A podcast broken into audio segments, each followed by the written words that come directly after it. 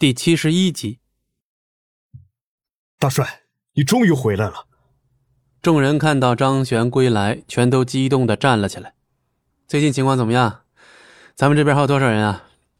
情况不是很明朗，现在咱们手上有的人已经很少了。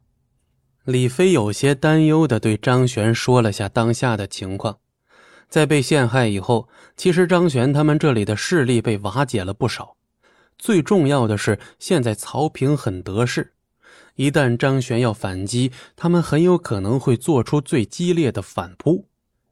当众人准备聊一聊该如何保护苏家，撑过这三天的时候，一个电话打了过来。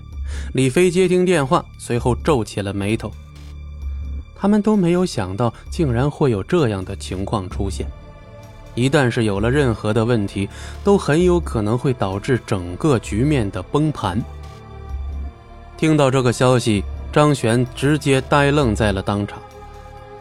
这三位元老全都是对张璇恩重如山的存在，现在却直接在路上迎接了死亡，这肯定不是正常情况。而且最重要的一点就是，现在根本就没人能够琢磨得透，这究竟是谁做的。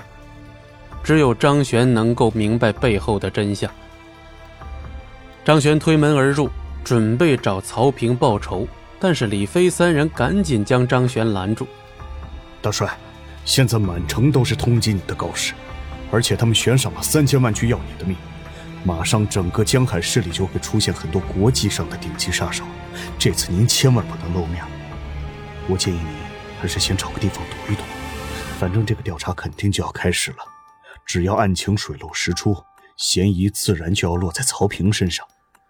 众人开始不断的对张璇劝告，但是张璇此时已经听不进去他们的话了。曹平既然敢动手，那就肯定是要让他好好的付出代价。这家伙真的到了丧心病狂的地步了。我知道分寸，不用管了。听到这里以后，张璇直接挥手让他们先行退下。这一次，张璇有自己的想法。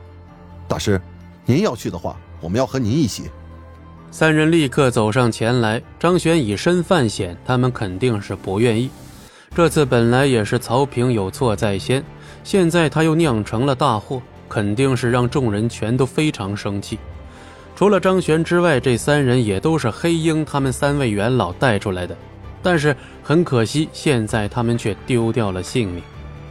我知道了，既然这样的话，那就一起去做。是。众人知道拦不住张璇，只能跟着他一起出了这间杂货店。刚一出现，整条街上就有了一道又一道的监视张璇的视线，不断的扫视过他们的周身。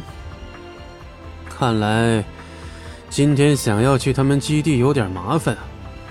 张璇从腰间抽出了匕首。将其隐藏在掌心之中，在大街上缓缓的开口。本集播讲完毕，感谢您的收听，我们精彩继续。